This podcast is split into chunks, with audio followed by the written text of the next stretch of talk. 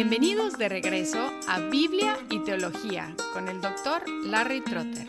Esperemos disfruten el siguiente episodio.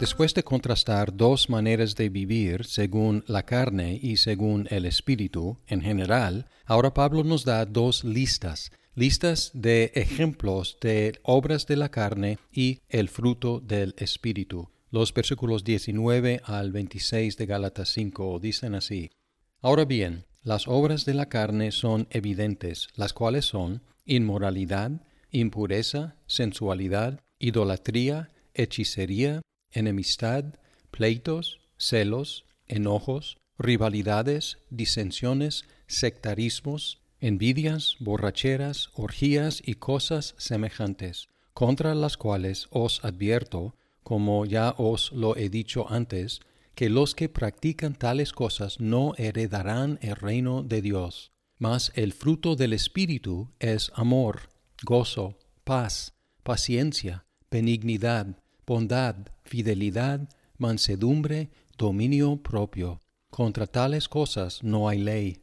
Pues los que son de Cristo Jesús han crucificado la carne con sus pasiones y deseos. Si vivimos por el Espíritu, andemos también por el Espíritu. No nos hagamos vanagloriosos, provocándonos unos a otros, envidiándonos unos a otros. Antes de dar un vistazo a estas dos listas, vale la pena primero observar el contraste entre obras y fruto. Además del contraste entre carne y espíritu, este contraste está entre obras y fruto. Las obras son nuestra actividad, el resultado de nuestros esfuerzos, mientras que el fruto es obra del Espíritu Santo que brota y crece dentro de nuestras vidas. Y el fruto tiene que producirse desde adentro, donde el Espíritu Santo mora en los creyentes. Tenemos que tomar responsabilidad por nuestras obras, son de nosotros, y debemos dar gracias a Dios por su fruto, porque es producto de Él en nosotros. Ahora viendo la lista de las obras de la carne, un autor, Lightfoot, nos ayuda agrupando estas obras en cuatro categorías. Primero, en el 19 tenemos los pecados sensuales, inmoralidad, impureza, sensualidad. Luego la segunda categoría son las desviaciones en cosas espirituales, idolatría, hechicería. Luego hay transgresiones del amor fraternal, enemistades, pleitos, celos, enojos, rivalidades, disensiones, sectarismos, envidias. Y luego la cuarta categoría son los excesos, borracheras y orgías. Y además de estas cuatro categorías tenemos esta expresión y cosas semejantes en el 21. No es una lista completa, sino cosas representativas de las obras de la carne, al terminar esta lista, Pablo da una advertencia que ya les había dado.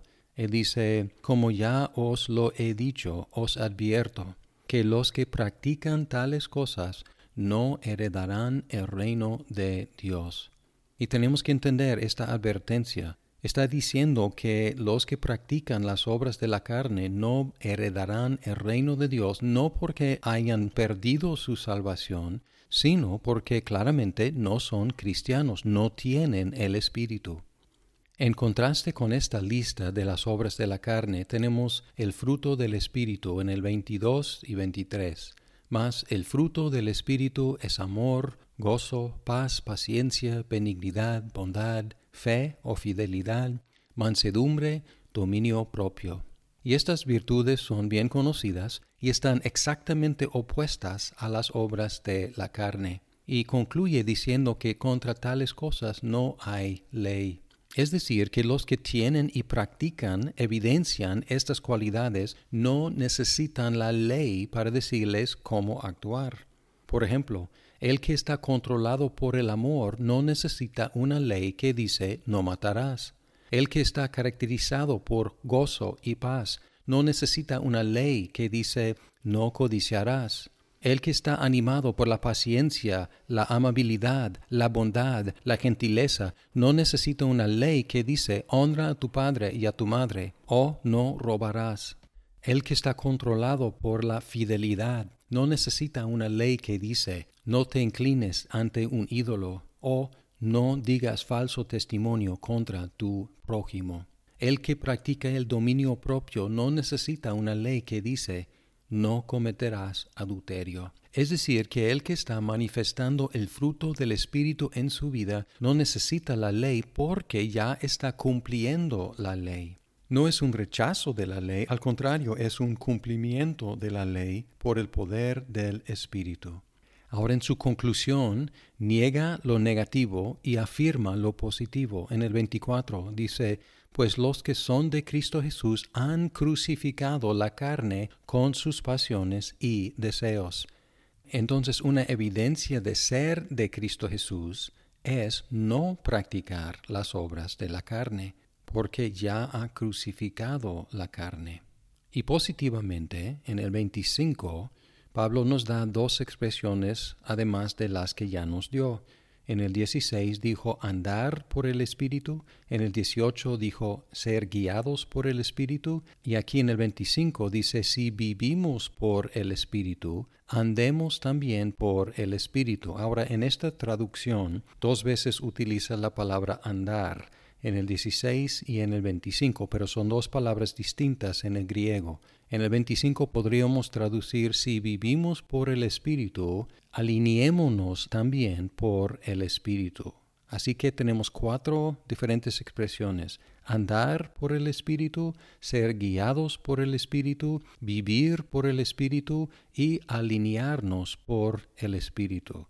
Y aquí otra vez en esta tercera y cuarta expresión, estamos viendo la actividad del Espíritu al lado y manifestada en nuestra actividad, nosotros actuando por su poder. Él es el que nos capacita para vivir y nosotros somos los que tenemos que alinearnos con el Espíritu.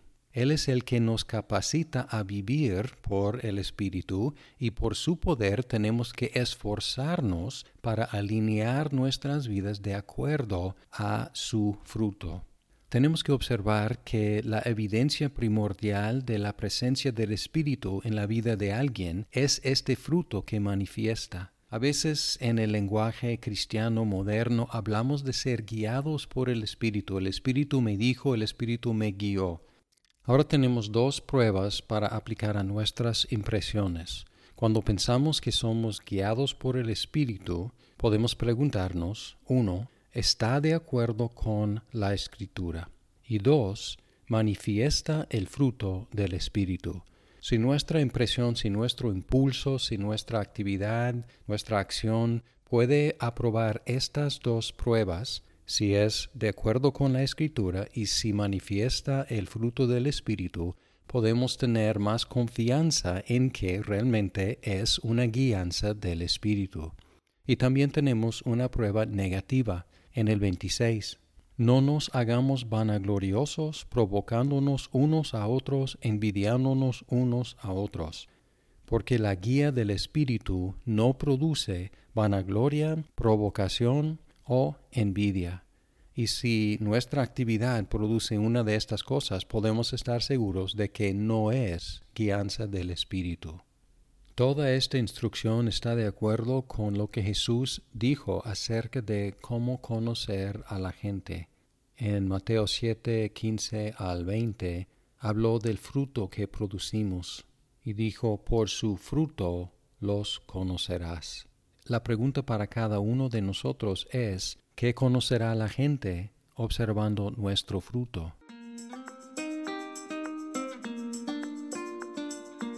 Muchas gracias por escuchar este episodio. Si estás disfrutando Biblia y teología, por favor compártelo con tus amigos. Hasta pronto.